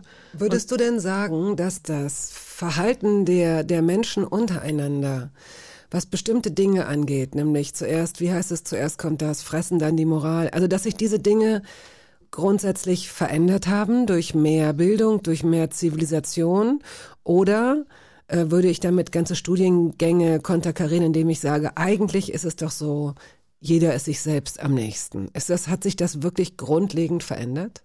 Na, ich glaube, dass jeder müssten wir da streichen, weil du hast immer sowohl als auch gehabt. Ach, wegen, wir müssen es gendern, du hast völlig recht. Wir hätten es Nee, anders. auch, ja, also erstens das. Aber nein, auch insgesamt, du hattest immer beides. Ne? Also du, ich, es gibt in jeder Situation zwei, drei, vier, fünf mögliche Varianten, wie ich auf sie reagiere. Und die ist individuell unterschiedlich. Einige, die sehen wir dann oft als Heldin oder Helden im Nachhinein, schaffen es auch in den schwierigsten Situationen an andere zu denken, sich für andere einzusetzen. Bei anderen bricht dann eher das Ich, Ich, Ich-Bahn. Und deshalb ist es ja so wichtig, dass nicht, hatten wir vorhin schon mal so ein bisschen, ne? es gibt Muster und ich glaube, da ist es schon auch total wichtig anzuerkennen, dass diese egoistische Orientierung, dieser Selbsterhaltungstrieb ja auch was ganz Legitimes ist und tief eingebaut. Und ich kann das aber kulturell normalisieren und sagen, wir sind halt so, wir sind alle Egoisten, wie das sehr stark eben in einem theoretischen ökonomischen Strang gemacht wurde. Dieses Menschen sind immer egoistisch und denken immer nur an sich selbst und wollen immer mehr haben. Punkt. Und darauf baue ich ein ganzes Modell auf, mit dem ich dann Gesellschaft und Politikberatung mache. Hm. Dann ist die Wahrscheinlichkeit, dass ich die Leute trainiere, wenn ich immer wieder erzähle, so sind Menschen halt, dass ich sie trainiere, so auch zu sein und vor allem, und das ist das ganz Wichtige sozialwissenschaftlich betrachtet, zu denken, dass alle anderen auch so sind. Weil dann versuche ich ja zu verstehen, wie verhalte ich mich zum Beispiel in einer brenzlichen Situation. Und wenn ich dann dieses schlechte Menschenbild habe, alle anderen denken eh auch nur an sich, warum sollte ich dann diejenige sein, die gibt oder die sich altruistisch verhält? Und dann bei den Psychologen ist es total spannend, und das können wir alle im Selbstversuch, glaube ich, mal machen. Mir traue ich ja ziemlich viel zu. Ne, an Großzügigkeit, an äh, Mitmenschlichkeit und so weiter. Aber bei den anderen, den besagten anderen, wird es schon skeptischer. Und deshalb hat das schon sehr starken Einfluss darauf, was wir uns als moralische Kodizes, also als das ist unser Abkommen, wie verhält man sich? Ne, der kategorische Imperativ, das sind ja auch so Suchprozesse von Der kategorische Imperativ bedeutet, dass, genau, willst du es äh, in Nee, einem Satz? gerne. Na, vielen Dank. äh, basiert darauf, frei zitiert, dass dein Verhalten jederzeit Basis einer Gesetz, einer allgemeingültigen Gesetzesgebung sein könnte. Also sprich, wenn ich mich so, ver was du nicht willst, was man dir tut, das füge Genau. niemand anderem zu. So. Das Genau. könnte man auch damit übersetzen. Wo kriegen wir denn eine Art moralischen Kompass her oder kleinsten gemeinsamen Nenner, auf den wir uns verständigen als Gesellschaft, um dieses, Achtung, jetzt kommt so ein Begriff, von dem ich nie dachte, dass ich ihn benutzen würde, Wir-Gefühl zu entwickeln, um beispielsweise auch zu begreifen, dass wir alle etwas davon haben, wenn weniger vollgepisste Matratzen auf der Straße liegen und keine Papierkörbe angezündet werden und man sich auch nicht über den Haufen fährt, sondern irgendwie freundlich ist und es bleibt trotzdem das wilde Berlin und es bleibt trotzdem die kreative Stadt und man kann es vielleicht sogar erweitern auf andere Städte. Wie könnten wir ein, ein kollektives Mindsetting bekommen, in dem jeder merkt, okay, wenn ich ein bisschen weniger scheiße bin, ist es für alle schöner und für mich auch. Also indem wir vor allem diese Frage erstmal stellen und sagen, wer erzählt denn eigentlich die ganze Zeit, dass wir nun mal als Grundausrichtung erstmal das Recht haben, scheiße zu sein und es auch normal ist, sich so zu verhalten. Also ich finde schon, das allein zu thematisieren und zu sagen, nee, es gibt so eine Idee wie, was ist angemessenes Verhalten und das hat nicht mit Freiheitsberaubung zu tun. Da wird jetzt jeder sagen, ja, aber für mich ist es, ist es angemessenes Verhalten. Du willst doch auch frei sein, ich will auch frei sein, ich nehme mir jetzt raus, so und so und so zu sein. Wenn es dich stört, ja, dann geh doch woanders hin. Kann man, glaube ich, nur mit direkter Feedback-Schleife darauf reagieren. Als Maul. Und dann ist immer die interessante Frage, ne, wie reagiere ich? Und ähm, natürlich ist erstmal, wenn ich so eine Energie mir entgegengeschleudert wird, sind wir schnell auch in dieser Energie. Und richtig schön ist ja, Aikido ist ja auch so eine Kampfkunst, die versucht, die Energie eigentlich zu drehen und zum anderen Genau. zurückzuspielen. Das heißt, wie schaffen wir es selbst? Das ist so mein Riesen, weiß gar nicht, nee, Neujahrsvorsatz lasse ich lieber, aber es ist so die dauerhafte große Vision von mir, dass ich dann ganz grundentspannt eigentlich in einer so gewissen Freundlichkeit reflektiere, dass das jetzt aber ein Problem auf der Seite ist und nicht auf meiner. Und dass es schon eine gewisse Idee gibt von Umgangsformen, die hilfreicher sind in einer Gesellschaft und nicht.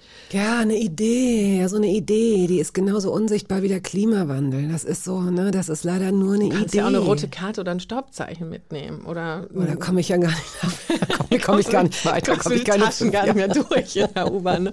Ja, ich weiß. Nein, ich finde es bedenken, also ich mache mir ziemlich Sorgen, weil ich glaube, dass genau dieses Rotzige und die anderen sind mir egal und ich nehme, was ich will, weil ich kann. Weil ich es kann, genau. So, da geht uns was verlustig aus meiner Perspektive. Und je haariger die Phasen werden, und es wird weiter Ja. herausfordernd bleiben, die nächsten Jahre, und zwar sehr. Also diese ganzen Mhm. Versprechen, wir kehren zurück zur Normalität, sind aus wissenschaftlicher Perspektive utopisch. Geht's ja auch gar nicht. Es gibt ja nie ein Zurück. Wir kommen Genau. nie zurück. Es geht gar nicht. Und es wird sich weiter sehr viel verändern. Und deshalb sozusagen m, Menschen, und deshalb war das Buch, glaube ich, von Ruth Bregmann mit dem Im Grunde gut, so ein Riesenerfolg, weil das die Erzählung mal umgedreht hat. Er hat richtig historisch angeguckt, wie viele von den Erzählungen, wo wir gesagt haben, auf der Insel sind die gestrandet, haben sich gegenseitig gegessen und sowas, eigentlich, wenn man reingeschaut hat, eine ganz andere, nämlich sie haben kooperiert und sie haben zusammen versucht durchzukommen, auch möglich ist. Und deshalb die Geschichten, die wir uns erzählen, was in uns angelegt ist, wie wir gemeinsam können, so wichtig, weil sie uns in der Erwartung dessen, was die anderen uns zurückspielen wollen, natürlich in unserem eigenen Erleben und in unserer eigenen Form des Verhaltens beeinflussen. Musik. Mercedes Sosa hast du mitgebracht. Gracias a la vida. Ein wunderschönes äh, Lied, vor allen Dingen auch der Text. Ich habe ihn mir, ich spreche leider kein Spanisch, aber ich habe es mir nochmal angeschaut. Das ist ein Gedicht, eine Hymne aufs Leben. Warum Mhm. hast du es mitgebracht? Ich habe super gerne in Argentinien äh, gelebt als Praktikantin und da hat mich so wahnsinnig beeindruckt, weil natürlich die finanziellen Möglichkeiten von mir, die ich mir das alles zusammengespart hatte, mit den Menschen, die dort aber schon im Berufsleben standen und parallel arbeiteten ähm, und eine Ausbildung machten und bei ihren Eltern noch wohnten, einfach weil die finanziellen Spielräume nicht gegeben waren. Es war so eine Großzügigkeit und so eine Bereitwilligkeit zu teilen und zu öffnen. Und ich habe irgendwann mit meiner argentinischen Mitbewohnerin darüber gesprochen. Sie meinte zu mir, Maja, in euren reichen Gesellschaften habt ihr viele wirkliche Probleme nicht mehr und deshalb macht ihr sie euch. Und so diese grundlegenden Dinge, diese essentiellen Dinge gehen euch dabei manchmal verloren. Und das hat mich so zum Nachdenken gebracht. Und ich fand es umgekehrt so toll, wie diese Castellano, muss man dann ja sagen. Ne? Dann haben wir eine Kolonialvergangenheit. Spanisch darf man da nicht so sagen, sondern es ist eben dieser Latino-Kulturraum. Dieses immer zurückholen auf das, worum geht es eigentlich, auf das wir sind erstmal lebendige Wesen und uns wurde was Wahnsinniges geschenkt, das kommt in dem Lied ja auch. Ich habe die Augen, ich habe das Hören geschenkt bekommen, ich habe die Möglichkeit, mich verständigen zu können, geschenkt bekommen und so dieses auf die Essenz zurückgebracht zu werden und dafür Danke zu sagen.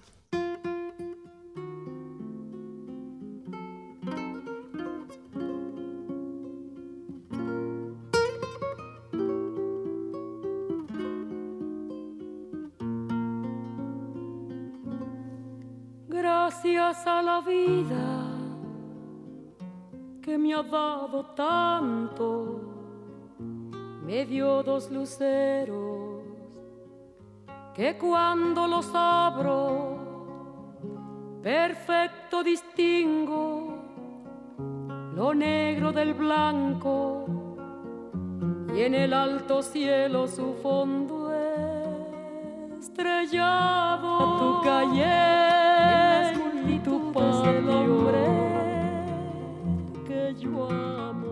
Die Professorin Maya Göpel ist heute hier zu Gast und eben als die Musik lief, haben wir auch äh, kurz noch mal uns darüber verständigt. Es gibt so viele Themen, die so angetickt werden oder die wir angetickt haben und die wir nicht ver vertiefen konnten.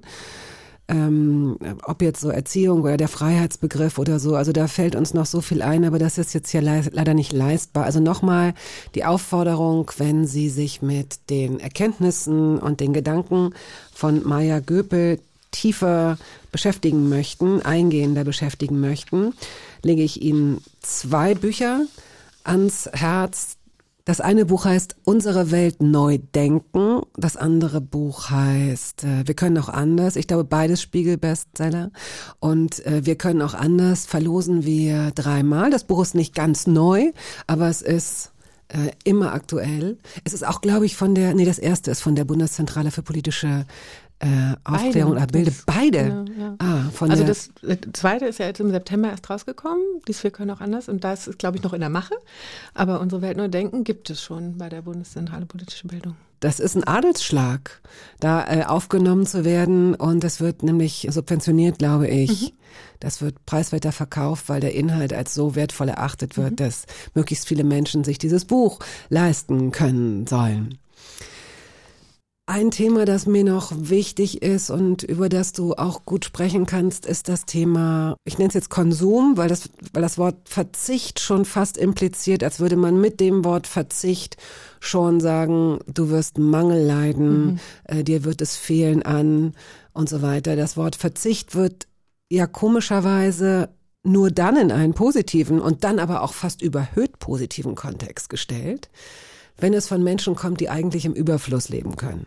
Also wenn äh, reiche Managerinnen oder Manager dann irgendwie mal in ein Schweigekloster gehen oder mal, keine Ahnung, irgendwelche anderen äh, überhaupt in so ein Kloster und sagen, ich habe in den vier Wochen nichts besessen, nichts gegessen, nichts gelesen, nichts gemacht. Oder aber wir erinnern uns an Mary Kondo, dass eine ähm, amerikanische, ähm, ich weiß gar nicht, was sie beruflich gemacht hat, sie hat äh, mehrere Bestseller geschrieben, sie hat äh, Fernsehsendungen moderiert, sie hat leidenden Menschen geholfen, sich von ihrem zu viel zu befreien. Das ist so absurd. Ein Zehntel, ein Zwanzigstel, ein Hundertstel der Bevölkerung leidet darunter, zu viel zu haben, während die anderen darunter leiden, zu wenig zu haben wahrscheinlich. Wie ist es mit dem Verzicht? Warum müssen wir uns oder sollten wir uns mit dem anfreunden? Also erstmal bin ich dir mega dankbar, dass du gleich gesagt hast, ist der Begriff eigentlich der richtige, ne? Weil das ja Teil von diesen Geschichten ist, die wir uns erzählen, die sehr stark unsere Perspektive prägen. Da würden die Psychologen sagen, Priming. Ne? Also wir werden in der Art, wie wir etwas beschreiben, schon mit einem gewissen Gefühl und einer gewissen Perspektive ausgestattet. Und das macht Verzicht. Es hat ja was mit, ich trete zurück, Gürtel enger schnallen und solche Sachen. Entbehrung, hm. Genau, Entbehrung und so weiter. Und eigentlich geht es ja bei dem ganzen Thema Konsum, das kommt aus dem Konsumare, darum, dass ich Dinge ja, mir im Idealfall ein Stück weit einverleibe, aber zumindest aneigne in einer Form. Und wenn wir unsere Gesellschaften angucken, siehe Marie Kondo und andere, schaffen wir das mit vielen der Gegenstände ja gar nicht mehr. Also die werden gekauft, irgendwo hingepackt und nerven irgendwann und dann werden sie gestaut und gestaucht und wieder weggeschmissen. Also dieses Konsumare hat ja eigentlich ein Verb in sich, ne? dass wir mit diesen in Interaktion treten. Und das machen wir eigentlich nur noch mit den Lebensmitteln. Und der Rest äh, steht auch viel rum und fängt Staub. Und dafür werden trotzdem natürlich die Ressourcen gebunden. Und deshalb ist es so wichtig, sich zu überlegen, was ist denn ein gutes Niveau, ein gutes Level, ein gutes Versorgtsein. Und damit bin ich wieder bei den Ökonomen, also den Wirtschaftswissenschaftlern, die darüber nachgedacht haben, aus einer gesellschaftlichen Perspektive. Es sind ganz viele der liberalen Ökonomen, so John Stuart Mill oder ähm, auch David Ricardo, sogar Bentham, das sind alles so ganz große Namen, wenn man anguckt in, in die Ideengeschichte der, der Ökonomie. Und die haben alle natürlich gedacht, und da waren die natürlich im 18., 19. Jahrhundert, das heißt, da war die Versorgungsleistung auf dem materiellen Niveau natürlich sehr, sehr, sehr viel niedriger, als wir heute haben. Die haben natürlicherweise, auch John Maynard Keynes noch 1930, gedacht, wenn wir materiell ausreichend versorgt sind, also alle das haben, was wir brauchen, da, dass wir nicht Mangel leiden, dann würden wir natürlicherweise aufhören, noch mehr zu produzieren und noch mehr zu shoppen und mehr Zeit miteinander verwenden. Bildung in der Natur, Kultur, also all diese menschliche Entwicklung im Grunde genommen in den Fokus zu stellen, die uns jetzt vor lauter Rumackern, Shoppen und Konsumieren zum Teil eben hinten runterfällt. Und das ist ja das ganz interessante Konundrum, dass diese natürliche, na klar, Konundrum. Konundrum ist ein fieses Wort, aber ich liebe es. Konundrum ist so wie so ein Puzzle. Also es ist eine Fundsache, die sich ja erstmal nicht logisch erschließt. Ich beobachte etwas und sage, hä, darüber stolpere ich. Ähm, weil es einfach erstmal unlogisch ist. Wenn das die natürliche Instinkte wären, oh, wir wollen alle mehr Freizeit. Zeitwohlstand ist ja auch so ein Ding, ne? Oder ich möchte endlich mal wieder, haben wir unter Corona auch gemacht, die Wohnung aufräumen. Ähm, also diejenigen, die es konnten, ne? nicht diejenigen, die systemrelevant sich abgeschuftet haben. Dieses was ist denn eigentlich ein Wirtschaftssystem, was den Menschen und ihrer Entwicklung dient? Diese Frage immer in den Vordergrund zu stellen. Und in dem Moment haben die gesagt, wir werden das ökonomische Problem gelöst haben, wenn alle genug haben. Ja, aber jetzt ist die Frage erstens, was ist genug? Da haben ja unterschiedliche Menschen unterschiedliche Antworten drauf. Und wir würden uns alle wundern, ich schließe mich da total mit ein, mit wie wenig wir klar kämen, wenn wir es müssten. Ja. Wahrscheinlich werden äh, wir es erst spüren, wenn, wenn wir Dinge zu wenig haben, die uns wirklich wehtun. Aber eigentlich könnten wir alle wahrscheinlich mindestens die Hälfte unserer äh, Klamotten, unseres Besitzes ähm, verschenken, loswerden, wie auch immer, weitergeben, ohne dass wir in irgendeiner Weise Mangel spüren. Aber dann ist da ja noch der Aspekt des sozialen Prestiges. Und der bringt, jetzt wirst du, ich glaube, es gibt auch kein Gespräch, in dem du nicht auf diese elenden SUVs. Wahrscheinlich wird dir irgendwann mal einer über den Fuß fahren, weil, ihr, weil ihr euch so nahe seid. Aber immer wirst du damit konfrontiert, weil das auch so ein fucking ähm, einleuchtendes, plakatives Beispiel dafür ist. Ja, wir wissen, Klima, Geld, CO2, furchtbar und nie wurden mehr SUVs angemeldet als momentan auch in Berlin so. Und SUVs und Autos dieser Art sind nach wie vor nachweislich ähm, Symbole für Sozialprestige. Ähm, wird sich das jemals ändern? Könntest du dir vorstellen, dass diese ganzen coolen Checker sich gegenseitig ausstechen, indem sie sich sagen, wie klein ihr Auto ist und dass es so gut wie gar keinen Wasserstoff verbraucht? Auch den Möglichkeitsraum würde ich erstmal offen halten. also es gibt ja viele, die, das Wichtige ist ja erstmal ähm, zu sagen, das hat ja nichts mit einer freien Entscheidung auf der grünen Wiese zu tun, sondern wir werden ja mit einer wirklich ausreichenden Intensität in die Richtung geschoben, das zu wollen. Wir sind doch freie Wesen oder sind wir das gar Nein, wir nicht? channeln nicht von Gott, dass wir ein SUV brauchen. Ist nicht so. Sondern das hat mit Werbebotschaften zu tun, das hat mit äh, Subventionen zu tun, die für ein großes Auto höher sind als für niedriges. Das hat mit Gewinnmargen zu tun bei den Herstellern. Das hat mit Verkäufermargen zu tun, die, wenn sie ein großes Auto verkaufen, einfach auch mehr in der Tasche haben als mit anderen. Und dann hat es natürlich mit Statusinszenierung zu tun. Und dann hat es sowas wie mit Last Chance SUV, glaube ich, zu tun, weil alle so ein bisschen wissen, eigentlich müsste man jetzt mal verbieten und dann möchte ich doch aber die Chance noch haben, gerade noch mal einen mitzunehmen. Warum soll ich denn die Erste sein, die dann nicht den SUV hat? Der pa Partner nebenan hat's ja, der Kollege hier und da und dann donnern die mit den SUVs rum, das Klima wird trotzdem geschrottet und ich bin die Erste, die dann nicht mitprotzen kann.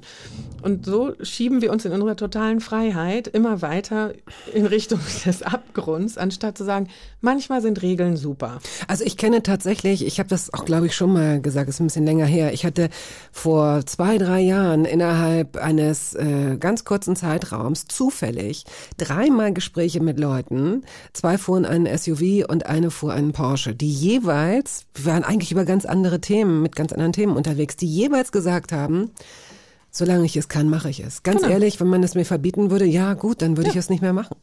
Und äh, irgendwie passiert es natürlich nicht, weil es ist die Lobby, es gibt eine riesengroße Lobby und Deutschland ist nach wie vor äh, wirtschaftlich stark abhängig vom Automobilbau und hier gibt es ja auch kein Tempolimit, noch teilweise, das ist ja glaube ich das einzige Land in Europa, wo es noch Strecken gibt ohne, Welt, oder fast auf der Welt, ja.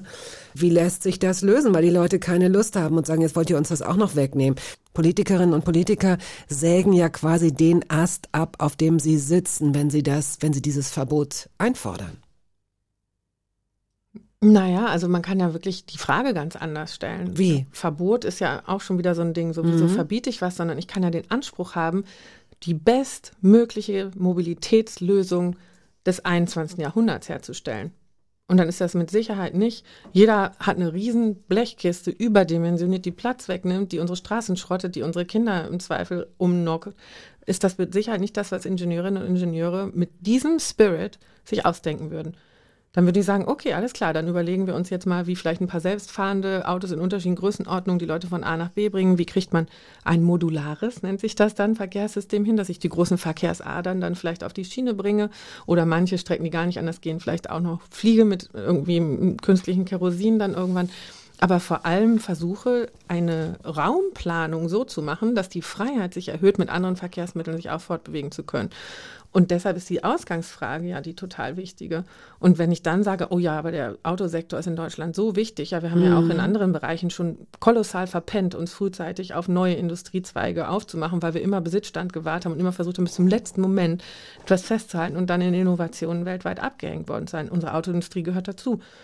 Also jetzt mit der Elektromobilität schnell hinterher zu rasen. Aber trotzdem ist weiter die Idee, so viele Autos wie möglich, wachsende Anzahl von Autos. Das ist absurd als Zukunftsperspektive für ein Geschäftsmodell. Gut, und da ich ein bisschen was gelesen habe, ähm, weiß ich natürlich, dass deine Antwort auf die Frage, aber wie gelingt uns das, das Wort Prozess beinhalten wird wahrscheinlich. Und Prozesse brauchen Zeit. Äh, Und ich glaube, du bist optimistisch genug, zwar alle Fakten zu kennen, aber trotzdem das Gefühl zu haben, das können wir, wenn wir jetzt anfangen damit, könnten wir das noch kriegen, noch hinkriegen. Oder ist die Sache schon zu sehr vor die Wand gefahren? Super, dass du das ansprichst, weil diese Frage, schaffen wir das noch, uns total paralysiert. Ja. weil sie nämlich ein falsches Bild von gesellschaftlicher Entwicklung baut. Nämlich es gäbe irgendwelche Knöpfe, wo an und aus ist, beispielsweise. Und wenn wir eins wissen, dann ist das, menschliche Entwicklung ist nach vorne offen. Also Zukunft ist weit offen. Und deshalb ist jeder Schritt, den wir heute tun, eine Zutat zu dem, wie Zukunft sein wird. Und wenn wir aufhören, so viel CO2 auszustoßen, wird die Graderwärmung geringer ausfallen. Wenn wir sagen, pff, zu spät, jetzt hauen wir alles raus, wird die Graderwärmung sehr viel höher ausfallen. Und eine 5 Grad erwärmte Welt ist überhaupt nicht vergleichbar mit einer 2 Grad erwärmten Welt. Das heißt, die Idee, oh, wir lassen das mit dem Klimaschutz, ist eh zu spät, ist eine ziemlich bescheuerte Idee. Genauso wie das bei der Idee ist, äh, ja, wir holen noch immer mehr aus den Böden raus und ja, dann haben wir vielleicht nur 30, 60 Ernten, aber ist doch wurscht. Jetzt brauchen wir das in dieser Intensität, diese Landwirtschaft und so viel Tiere zu behalten und zu nutzen und zu essen. Ja, wie cool. Also das ist, Also das ist nicht alles- nachvollziehbar. Also ich gerade, ich habe selbst keine Kinder. Ähm, und ich bin im Moment gar nicht so unglücklich darüber. Ich bin sowieso nicht unglücklich darüber, aber bei der Vorstellung, dass ich Kinder hätte, wäre ich extrem nervös. Und ich frage mich wirklich, weil ich weiß, dass sehr viele Menschen sehr viele Kinder haben, warum sie in dem Punkt nicht viel sensibilisierter sind dahingehend. Also ich meine, ich kenne viele Leute, die sensibilisiert sind, aber letztendlich geht es ja darum, ich könnte mir jetzt sagen, okay, ich bin jetzt 55, mh, wenn es gut oder schlecht läuft, ich habe mich noch nicht ganz entschieden, sind es noch 20 Jahre oder vielleicht auch so 25, bitte nicht so lang, aber dann ist für mich Schluss. Aber hätte ich jetzt Kinder, wüsste ich, natürlich, die gehen in diese Welt, die sehr, sehr unklar sein wird und möglicherweise mit extremen Schäden behaftet sein wird, zumindest was das Klima angeht. Also wie erklärst du dir, dass Menschen in dem Punkt, Eltern in dem Punkt nicht viel rigoroser auch oft sind? Es sind oft Eltern, die SUVs fahren. Es sind oft, stell dich mal vor eine Kita, vor eine Schule.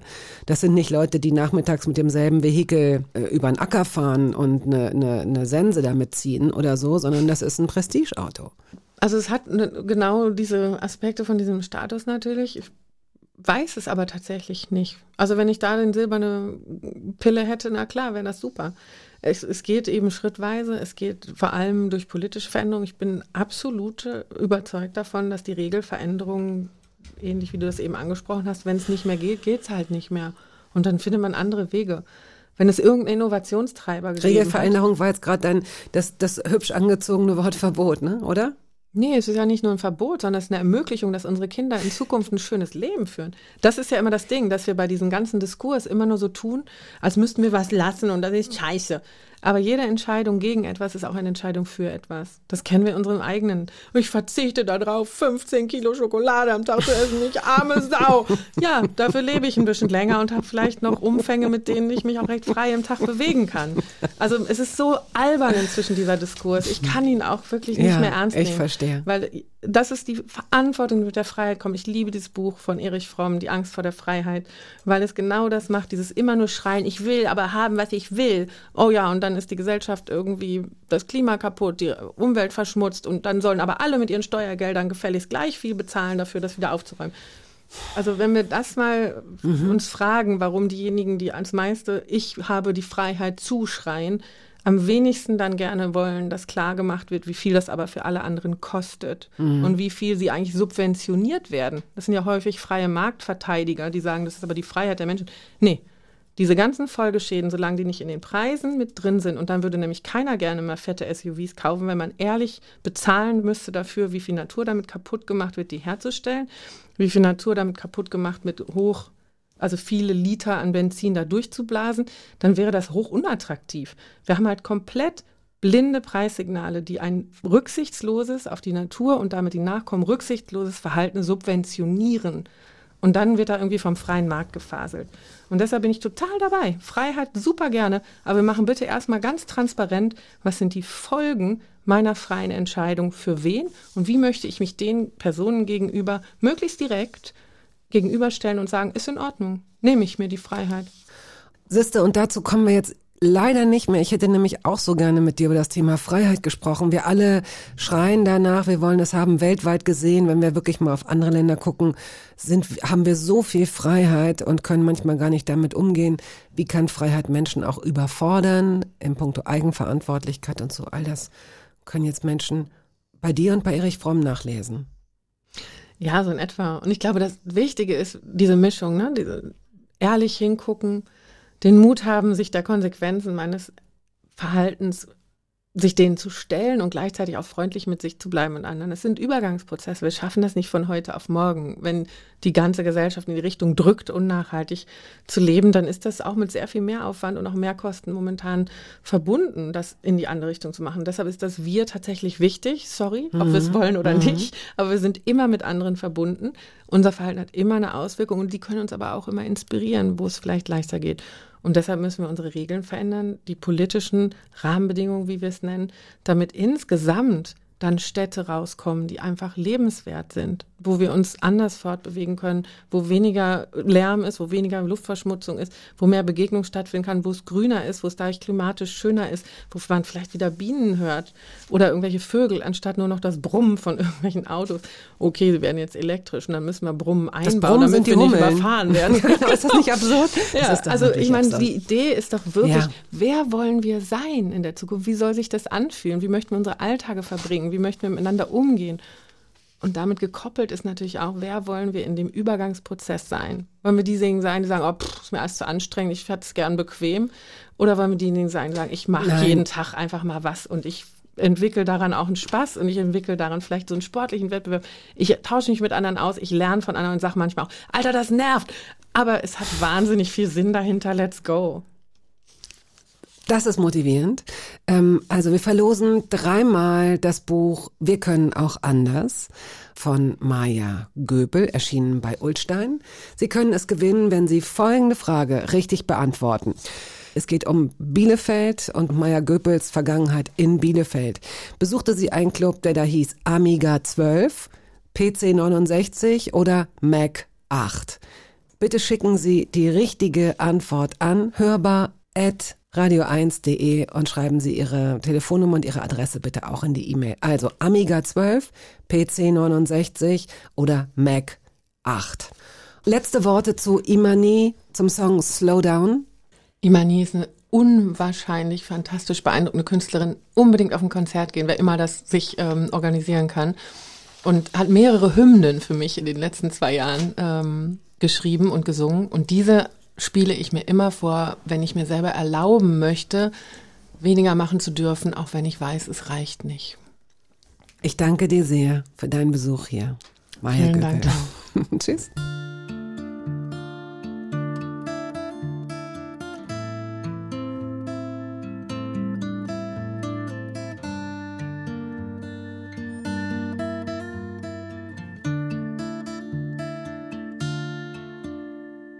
Slow down, take your time, it'll be alright.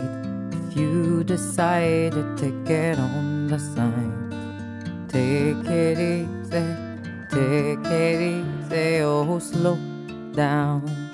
Take your time, it'll be alright. If you decide to get on the sign, take it Das war der Podcast der Radiosendung Hörbar Rust. Wir hoffen, dass es Ihnen gefallen hat. Wenn Sie möchten, Sie können ihn abonnieren.